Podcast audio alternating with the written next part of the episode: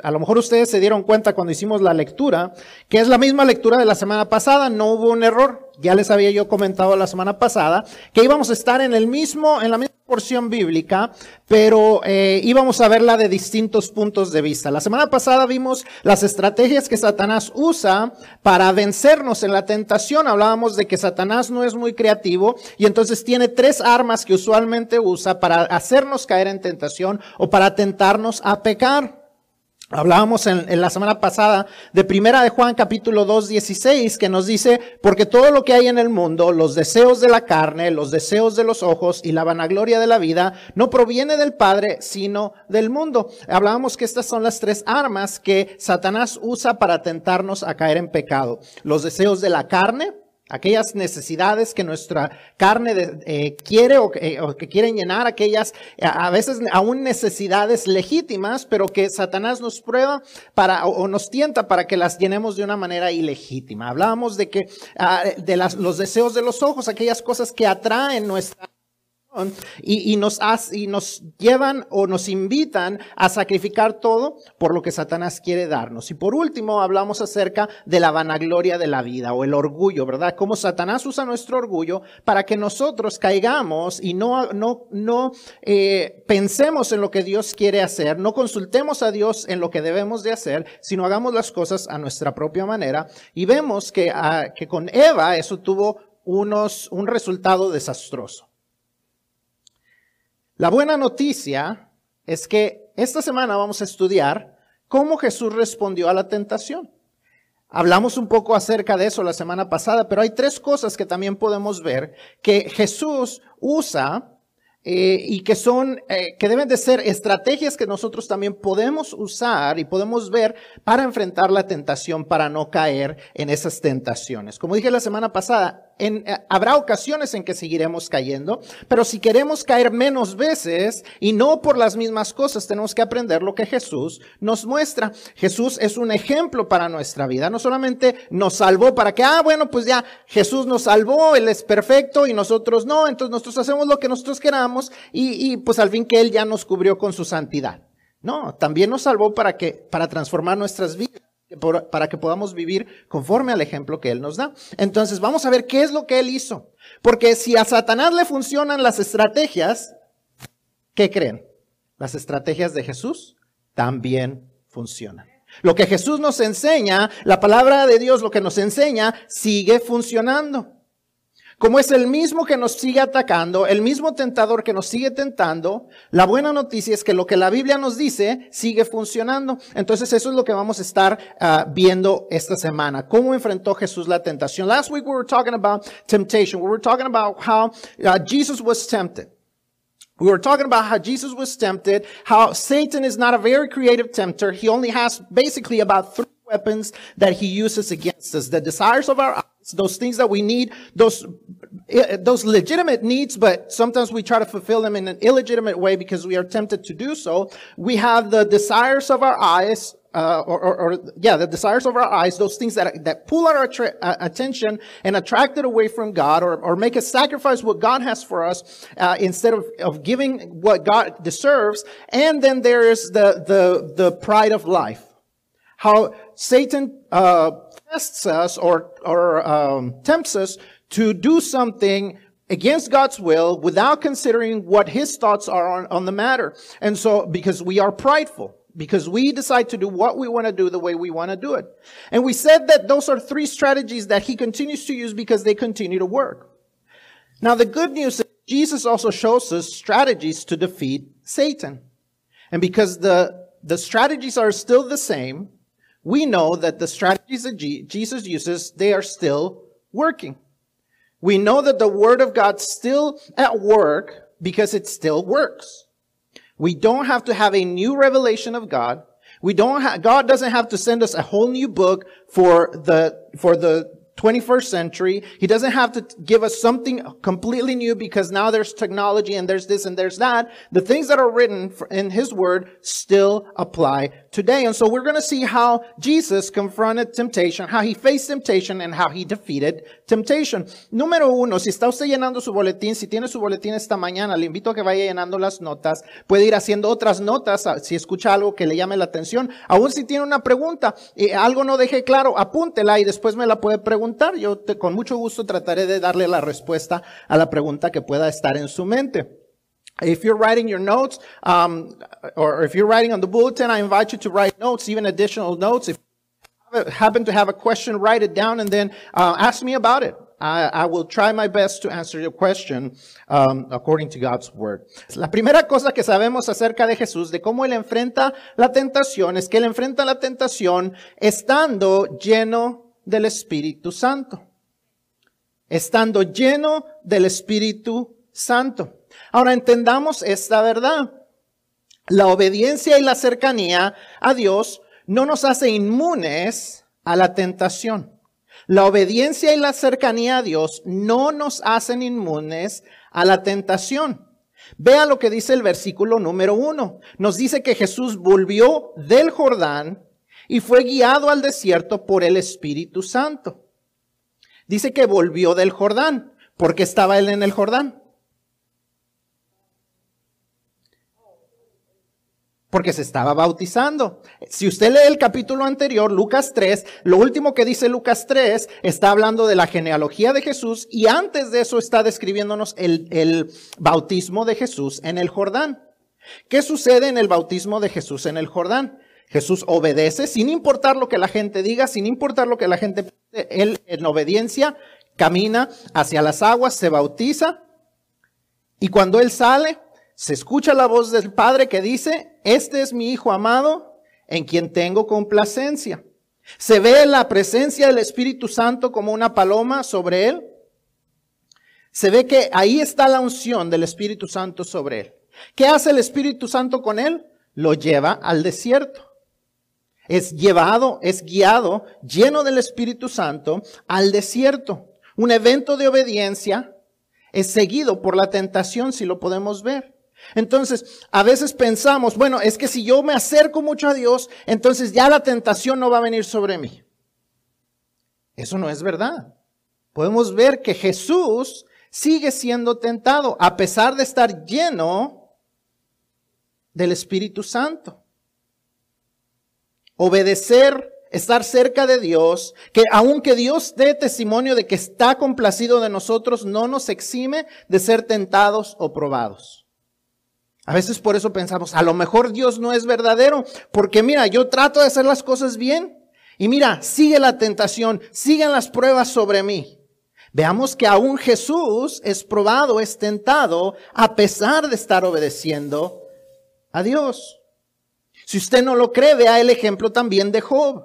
Un hombre que es tentado no por su pecaminosidad, sino por su fidelidad a Dios. Cuando Satanás viene a hablar con Dios acerca de Job, le dice, o, cuando viene y se presenta delante de Dios, le dice, ¿has visto a mi siervo Job? ¿Ves cómo él es fiel a mí? O sea, Dios estaba complacido de la vida de Job y a pesar de eso, Satanás viene y trae pruebas y trae tentaciones sobre él. No era porque fuera pecador y necesitaba ser transformado por medio de la prueba. A veces Dios nos transforma por medio de la prueba, pero en esa ocasión él no necesitaba eso. Pero aún así, Satanás vino y lo probó. Entonces, la, la, la, la, cercanía con Dios, la llenura del Espíritu Santo, no nos exime de, de, de, venir a la tentación o de tener que enfrentar la tentación, pero lo que sí hace la obediencia y la cercanía a Dios es que nos ayudan a estar preparados para enfrentar la tentación. Jesús comienza su tentación como, versículo 1, lleno del Espíritu Santo. ¿Y cómo la termina? Versículo 14.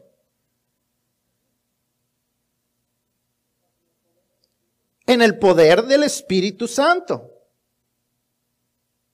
Es esa dependencia del Espíritu lo que le ayuda a enfrentar la tentación de manera apropiada y es lo mismo que nos ayuda a nosotros cuando estamos llenos del Espíritu, cuando vivimos bajo el poder del Espíritu Santo, cuando dejamos que Él nos guíe. Cuando dejamos que Él nos muestre lo que es correcto lo que no es correcto. A veces caemos en la tentación porque no estamos siguiendo a Dios como deberíamos.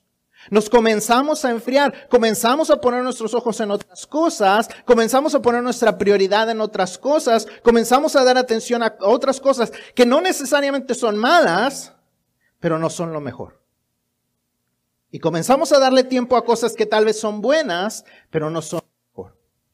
No pasamos tiempo con Dios, no pasamos tiempo orando, no pasamos tiempo meditando en su palabra. No pasamos tiempo con su iglesia. No pasamos tiempo adorándole. No pasamos tiempo escuchando o, adorándole eh, eh, en, nuestro tiempo eh, personal.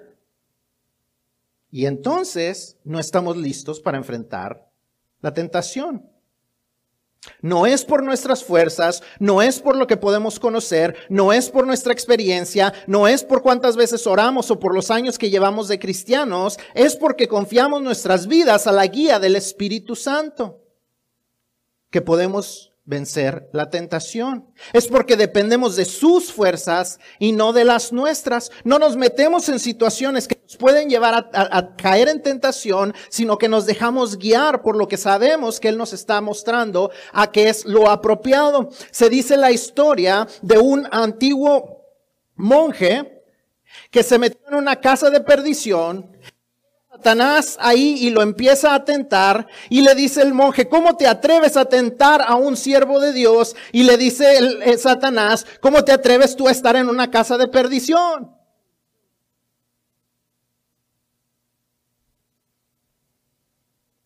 Es porque confiamos nuestra, en, en las fuerzas del Espíritu Santo y no en las nuestras que podemos vencer la tentación si no estamos viviendo guiados por el Espíritu Santo, si no estamos en constante oración, si no estamos en constante meditación de la palabra de Dios para que haya un diálogo entre Dios y nosotros, no vamos a poder vencer la tentación. No importa cuánto vengamos a la iglesia, no importa cuánto sirvamos a Dios, no importa cuánto eh, tiempo llevemos de cristianos, no importa cuántas predicaciones escuchemos, y nada de eso es malo. Debemos venir a la iglesia, debemos escuchar predicaciones, debemos hacer todas esas cosas, pero si nuestro corazón no está dejándose guiar por el Espíritu de Dios, no vamos a vencer la tentación. The first thing that we see with Jesus is that he faced temptation being filled with the Holy Spirit. Because we have to understand one thing. Now, and, I want, I want to understand this. Being filled with the Holy Spirit does not exempt us from being tempted. Sometimes we think, oh, you know, I want to leave my old life behind. I'm going to get all into the church. I'm going to get all into the, into the reading of the word. I'm going to get into, into all these things. And, and then I won't be tempted with the things that I used to do in the past. And then the temptation comes and then you're thinking, God is fake. His word is fake because I was not supposed to be feeling tempted anymore. I was not supposed to be feeling the same things or wanting the same things I used to want. But here's the thing. Jesus himself was tempted even though he was doing the right things. Verse, verse one, it says that he was coming from the Jordan, led by the Holy Spirit. Now, if he's coming from the Jordan, what was he doing in the Jordan? What was he doing in the Jordan River? Go to chapter three of Luke, and you'll see that he was getting baptized in the Jordan, a place where he was taking a step of obedience, where he was doing what God wanted him to do. When he comes out of the water and God says, this is my son in whom I am well pleased. The Holy Spirit comes and shows that he is the anointed one. So he is just doing the right thing. He's being led by the Holy Spirit because that's the right thing to do. And yet, temptation comes. If you don't think that God that, that God's people get tempted in spite of being close to him, read the book of Job. See, Job was not a sinner, or, or, or not a, he was not a sinful man. He was not a man who lived a life of sin. The opposite is actually what's true. When Satan comes and, and he talks to God, and, he, and God says, Well, but have you seen my servant Job? It's like, look, he's like bragging on Job and saying, Look how great of a servant he is. Look how great of a follower he is. Look how great of a believer he is. And then Satan goes, well, I'm going to tempt then. I'm going to test him. And if you read the whole book, you'll see that in spite of him continuing to be faithful to God, things don't really get better until they get worse. And so, so we have to understand that, that being led by the Holy Spirit, being filled by the Holy Spirit does not exempt us from temptation, but what it does, it's, it helps us be ready for when temptation comes. See, if you read what we read, which was Luke uh, chapter 4 verses 1 through 14, the, the first verse and the last verse tell us how he was ready. First verse says that he was led, filled by the Holy Spirit. Verse 14 says that he finished the temptation and he moved on in the power of the Holy Spirit. See, he lived in the Holy, in, in, in, the power of the Holy Spirit. He trusted the Holy Spirit to lead him to do the right thing, even when it was not good, even when it was difficulty, difficult, even when he had to not eat for 40 days, even when he had to face the temptation. He knew that he was being led by the Holy Spirit. He knew he was in the right place, so he does the right thing. And so we have to do the same thing. We have to allow the Holy Spirit to lead us, to show us, to guide us. We cannot trust our own strength. We cannot trust that just because we are Christians and that we've been Christians for many years, we can trust what we know. It's not just about what we know, it's about who we know. It's about who we allow to lead our lives. Because so many times we waste our time in the wrong thoughts, in the wrong priorities, in the wrong conversations because we're not allowing the Holy Spirit to lead us. We trust our own strength to do the right thing, to not fall into temptation. Oh, I'm a Christian, so I'm good. I'm a good person. I am not going to do the wrong thing. And next thing you know, you're ashamed of the sin you committed because you trusted your own strength. There's an old legend of a, of a monk that goes into this house of bad reputation, bad reputation. And so he walks in and Satan is there. And so Satan starts tempting him. And the monk says, how dare you tempt a servant of God? And Satan replies, how dare a servant of God is in this house of bad reputation? You cannot trust your own strength. You cannot trust that you're going to do the right thing where you're in the wrong situation. You cannot trust that you're going to do the right thing where you're in the wrong place at the wrong time. You have to allow the Holy Spirit to lead you. That's why we have to spend enough time with, in prayer, in, in reading the Word, so there's a dialogue where we talk to God and God talks to us. That's how we allow the Holy Spirit to lead us. If we don't have enough of that, we're never going to be able to face temptation. No matter how long we're a Christian, no matter what you think that's going to keep you from temptation. There's young people that think, oh well, I will not be, uh, I will not be tempted by, by, by sexual sin once I get married. Well, guess what? Even when you get married, you're going to be tempted by sexual sin. Oh, when I, when I am rich, I won't be tempted to take things that are not mine. Guess what? You're still going to be tempted. It's not until you allow the Holy Spirit to lead you that you're going to be able to face temptation and face it successfully. Número dos, enfrentó la, Jesús enfrentó la tentación confiando en la palabra de Dios. Jesús enfrentó la tentación confiando en la palabra de Dios. Vemos que él conocía la palabra de Dios y la usaba de manera apropiada. Él usa porciones que glorifican a Dios y lo ponen a él, a Jesús, en segundo término. Él dice, no vivirá el hombre o no viviremos de, de pan, sino de lo que Dios determina de la palabra de Dios. Solo adoraremos a Dios, solo le serviremos a Él. No tentaremos a Dios como se hizo en el pasado. Las palabras que Jesús usaba glorificaban primero a Dios y después lo ponían a Él en un segundo plano.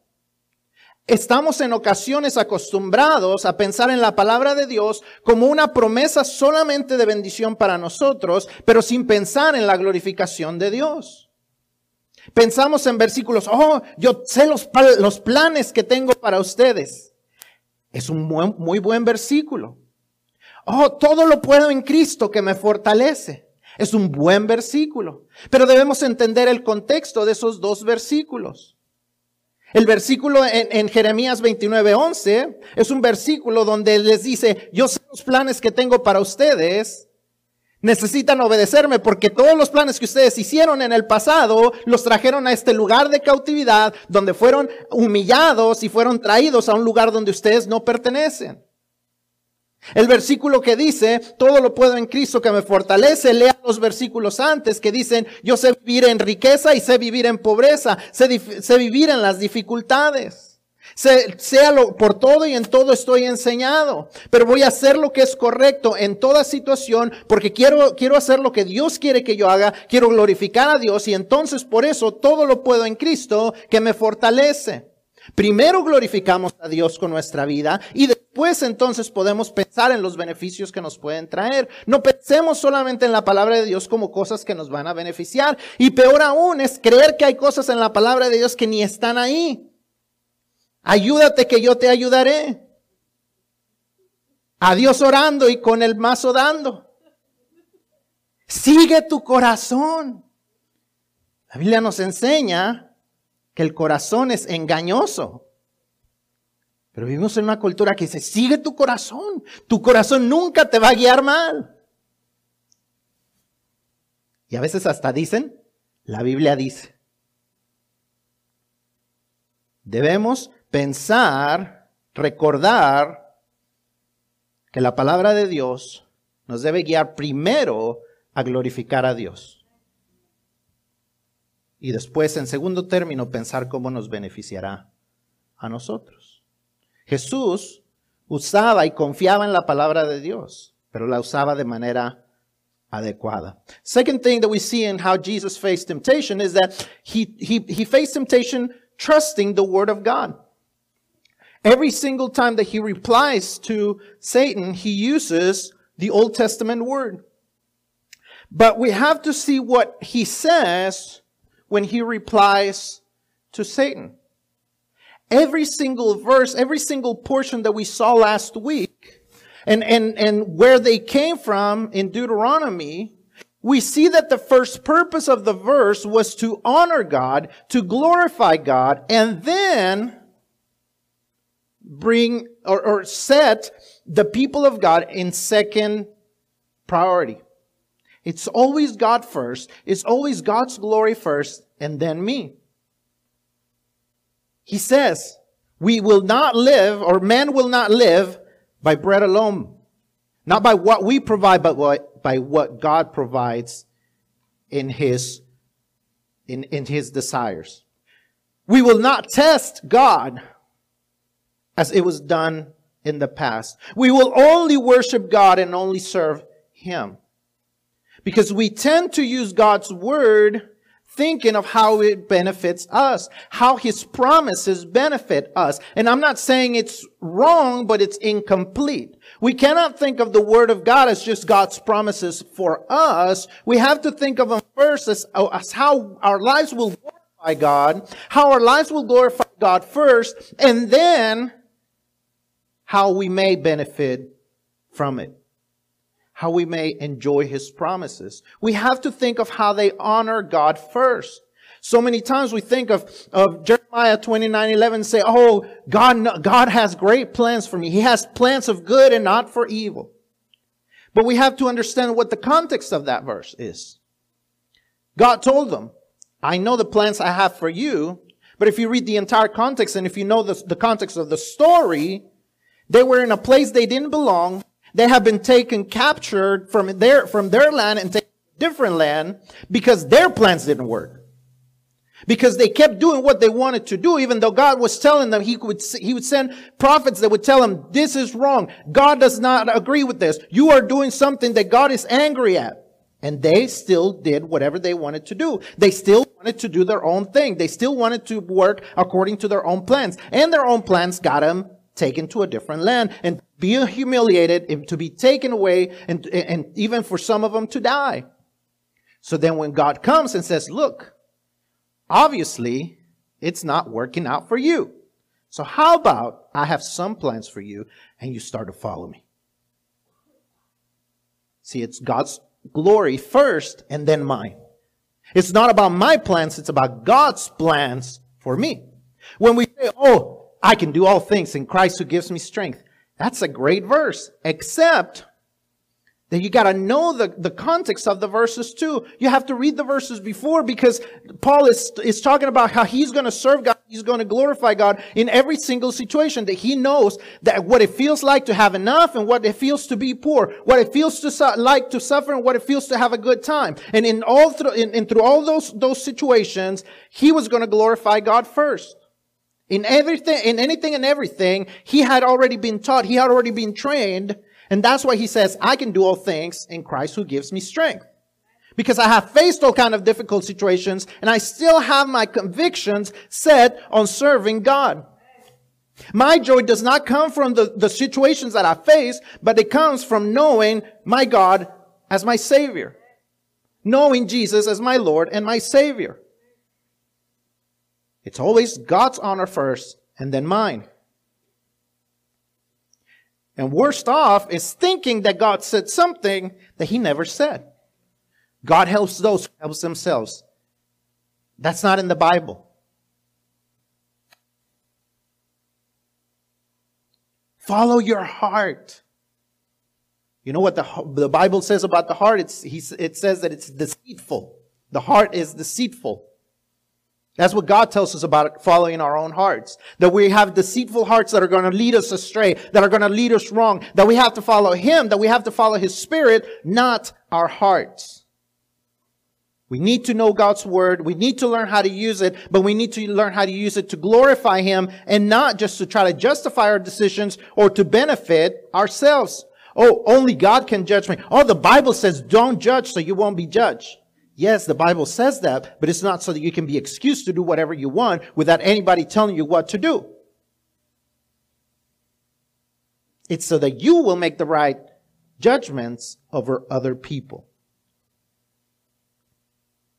We'll, we'll only be able to defeat temptation if we will imitate Jesus in how he used the word of God. Número tres, Jesús enfrentó la tentación confiando en su identidad como hijo de Dios.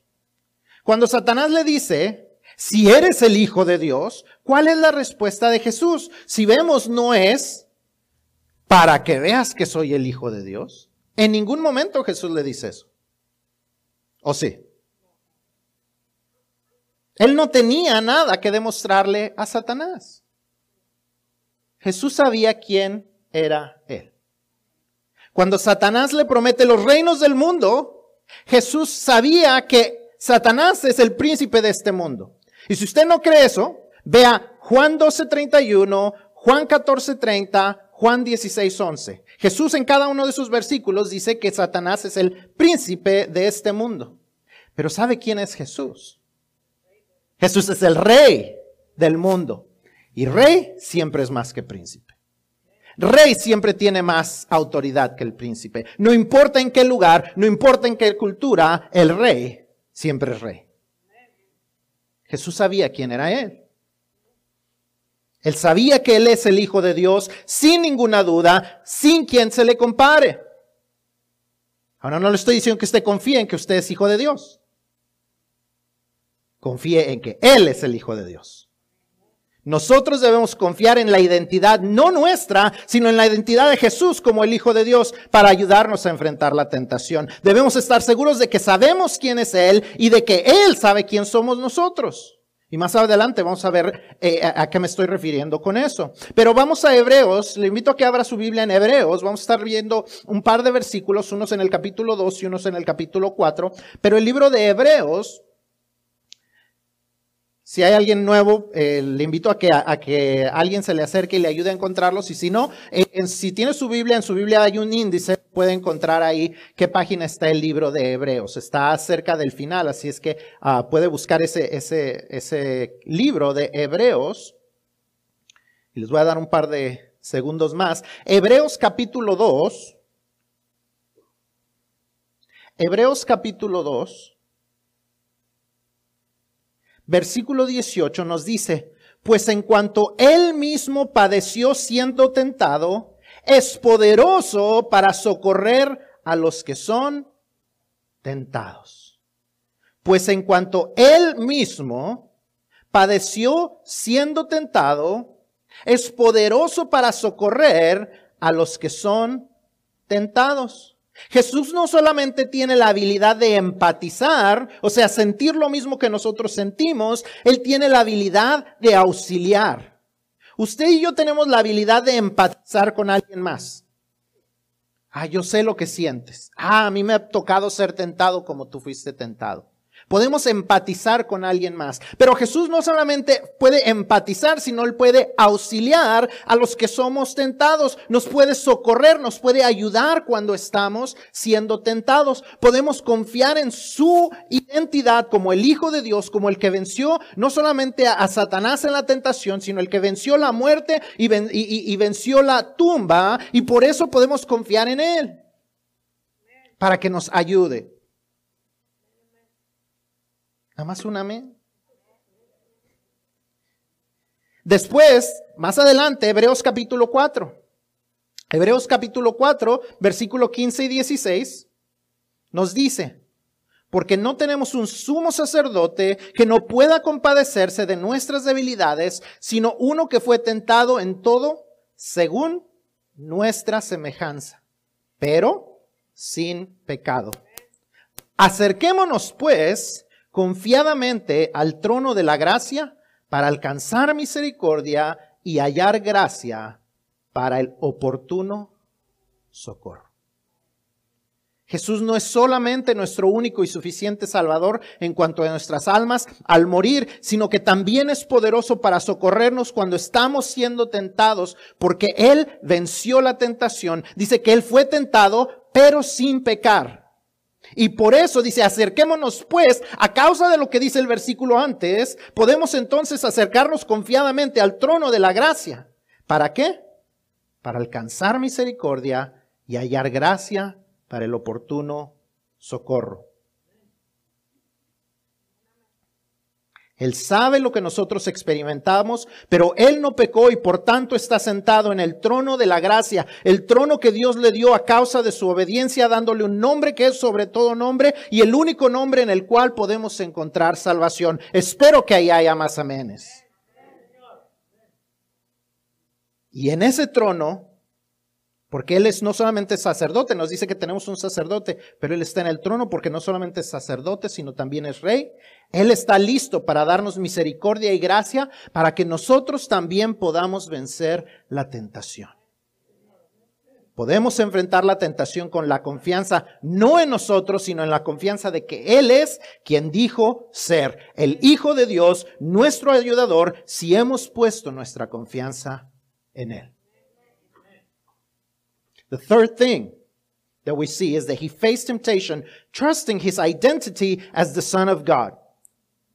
As we read Luke, Satan tests him a couple of times. He tempts, tempts him a couple of times by saying, if you are the Son of God. Yet we don't see Jesus respond, well, just so that you see that I am the Son of God.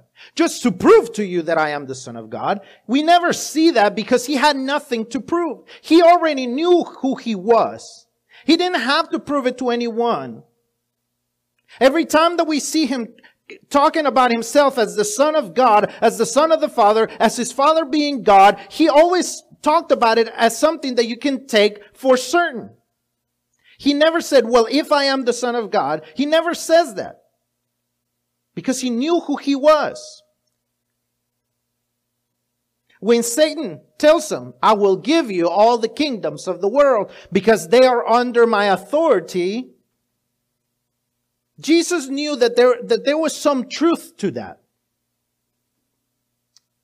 We see in John 12, 31, John 14, 30, John 16, 11, that Jesus refers to Satan as the ruler of this world the ruler of this world.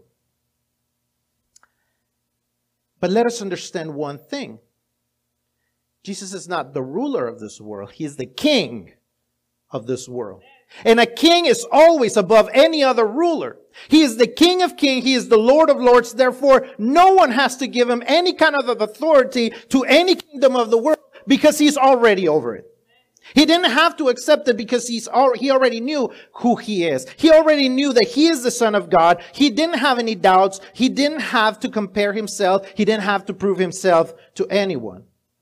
And so that's the same thing that we can trust We can trust in his identity this, as the Son of God, as the one who was sent to, to live a perfect life, to die in, in, and to be resurrected for our salvation. We can trust all that. We can be certain of who he is and who he can, and we have to be certain that, that we know who he is and that he knows who we are. And we'll talk about that in a minute. But Hebrews chapter 2 verse 18 Hebrews chapter 2 verse 18 says this, because he, he himself suffered when he was tempted, he is able to help those who are being tempted.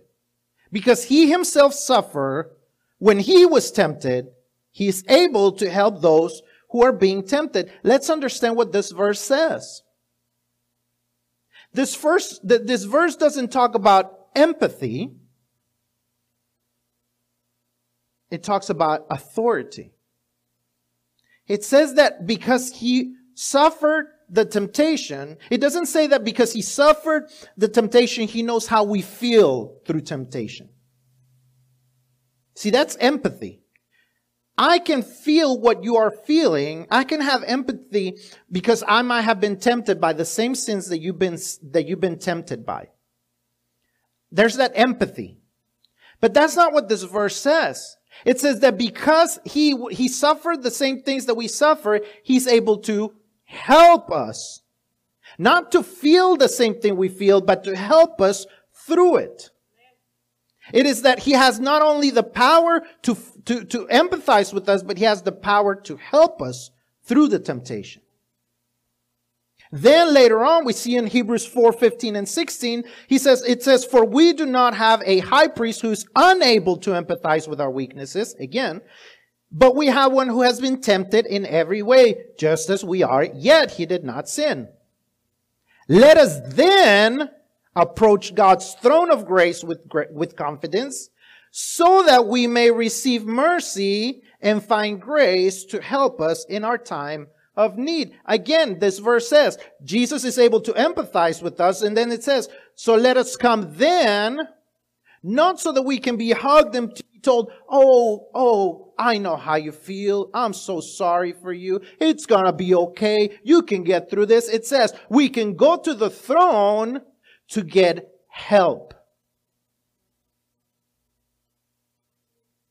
Jesus is our Savior, but He's also our helper through the temptation, in our time of need, in our time of, of, of, testing, in our time of temptation, we can come to the throne because of what he did. Not because of what we've done, not because of who we are, but we can trust his identity. We don't have to trust our identity as children of God. We can trust his identity as the one and only son of God that can help us. If we have trusted him as our savior, if we, if we have put all of our trust on him, we can come to his throne because he's not just a good teacher. He's not just a priest like it says. But if he tell, if it tells us that he's on a throne, it means that he's a king. That he's in a place that God gave him that God the Father gave him because of his obedience, because he did what he needed to do, and God put him in a special place and gave him a special name, a name above all names, the only name in which we can be saved. And because of that, we can come when we're going through the difficult times, when we're going through the temptation and say, God, I can't do this. Jesus, help. And we can be certain that he will. Así que aprendemos en todo esto. Satanás no es un tentador creativo. No se le olvide eso. Cuando usted está pasando por una tentación, no se le olvide eso. Porque a veces pensamos, y a veces Satanás nos engaña a pensar, nadie más está pasando por lo que yo estoy pasando. Nadie más puede entender. si, yo se lo cuento a alguien, si yo le pido a alguien que ore por mí, no entenderán, me juzgarán, porque nadie pasa por lo que yo paso. Satanás prueba a todos de la misma manera, en diferentes formas y en diferentes momentos, pero básicamente bajo las tres mismas maneras. Así es que cuando usted esté pasando por tentación y necesite que alguien ore por usted, no deje que Satanás le engañe y le diga, nadie te va a entender. Él usa las mismas estrategias. La buena noticia es que las mismas estrategias de Jesús también siguen funcionando. Están disponibles para ti y para mí y para todo el que pone su confianza en Jesús como Señor y como Salvador. Nosotros, al igual que Él, podemos enfrentar la tentación de manera victoriosa, estando llenos del Espíritu Santo, confiando en la palabra de Dios y confiando en el hecho de que Jesús es el Hijo de Dios y por tanto es nuestro rescate en medio de la tentación. Así que aprendamos a imitarlo, aprendamos a hacer las cosas que Él hacía y confiemos en Él para también nosotros poder vencer la tentación. What do we learn from all this? That again, as I said last week, Satan is not a creative tempter. He tempts everyone in the same basic three ways. No matter what you're going through, you can pretty much put it in one of those three categories. So understand when you're going through temptation and Satan tries to deceive you into thinking, I can't ask anyone to pray for me because they won't understand. They will judge me because more than likely they've never been tempted like I'm being tempted. Guess what? Everyone has been tempted the way you've been tempted because Satan doesn't have that much creativity. He, he may tempt us in different ways at different times, but we've all been tempted under those three categories. So don't be deceived by Satan into hiding your sin and being ashamed of your sin instead of bringing it out first, first and foremost to confession before Jesus Christ. And second, having someone you can trust to pray for you and help you get through it. Now, the good news of knowing that we are attacked by the same weapons is that we can defend ourselves with the same weapons that Jesus defended himself. That is, that we can imitate what he does because those tools are available to everyone who trusts him as Lord and Savior. Not just as Savior, but also as Lord. That we trust him as the one who can lead our lives. And so just like him, we can trust that we're, we're going to defeat temptation by, by being filled with the Holy Spirit, by trusting His Word, and by trusting the fact that He is the Son of God and that He is the one who rescues us from temptation. So if we learn to imitate Him and to trust Him, we'll be able to defeat the temptations that are having such an easy time with us. Maybe not 100% of the time, definitely not 100% of the time, but much more than we are doing right now. Ahora, conocemos las estrategias, pero para, para, como dije, para poder usar las estrategias hay un prerequisito para ponerlas en práctica. Más importante que conocer a las estrategias es conocer a Jesús. No basta con conocer de Él, no basta con saber cuál fue su ejemplo, sino que lo conozcamos a Él y mejor aún, que Él nos conozca a nosotros. Mateo 7, 21, 23, Él está predicando, Jesús está predicando y, y dice estas palabras. No todo el que me dice Señor, Señor, entrará en el reino de los cielos, sino el que hace la voluntad de mi Padre que está en los cielos. Muchos me dirán en aquel día, Señor, Señor, no profetizamos en tu nombre y en tu nombre echamos fuera demonios y en tu nombre hicimos muchos milagros y entonces les declararé, nunca os conocí. Apartaos de mí, hacedores de maldad. Jesús tiene que conocernos. Tenemos que hacer la voluntad del Padre de Jesús y la voluntad del Padre de Jesús es que vengamos a reconocer a Jesús como nuestro único y suficiente Salvador. Que confesemos que somos pecadores y que no podemos pagar por nuestros propios pecados. Que recibamos el regalo de salvación que solamente Jesús nos da y que le demos el control de, nuestro, de nuestra vida a Jesús. Que Él sea nuestro Salvador, pero que Él sea nuestro Señor. Esa es la voluntad de Dios. Y dice, el que hace solamente el que hace la voluntad de Dios es el que puede entrar en el reino de los cielos. No el que habla bonito, no el que hace milagros, no el que hace todas estas cosas espectaculares. El que ha hecho la voluntad de Dios, el que ha creído en Jesús como su Salvador. Ese es el que Jesús conoce y le dirá que puede entrar. Pero a todo el que rechaza recibir a Jesús, todo el que dice, después lo haré, o yo puedo por mí mismo, o no necesito su ayuda, dice entonces que él declarará, nunca os conocí. Si tú no has reconocido a Cristo Jesús como tu Señor y Salvador, hoy es el día para hacerlo. See, we, we, we can know the strategies we can know and see his example. But there's a requirement to be able to use those strategies in our lives. More importantly than knowing the strategies is knowing him. And even more important is that he knows us. It's not just about knowing who he is, but actually having a relationship with him. Matthew, Matthew 7, 21 through 23 says, Not everyone who says, to me, Lord, Lord, will enter the kingdom of heaven, but only the one who does the will of my Father who is in heaven. Many will say to me on that day, Lord, Lord, did we, pro- did we not prophesy in your name and in your name drive out demons and in your name perform many miracles? Then I will tell them plainly, I never knew you. Away from me, you evil doers.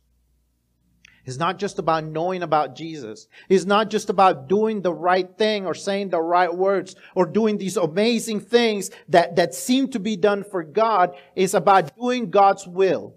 And God's will, first and foremost, for mankind is that we recognize that we are sinners and we cannot pay for our own sins. That we have a, a destiny of punishment for eternity because of our sins but that Jesus offers salvation. He offers to save us from that, from that place of punishment forever and ever when we ask Him to be our Savior and we invite Him into our heart to be our, the Lord of our heart, when He takes control of our lives. That is the will of God.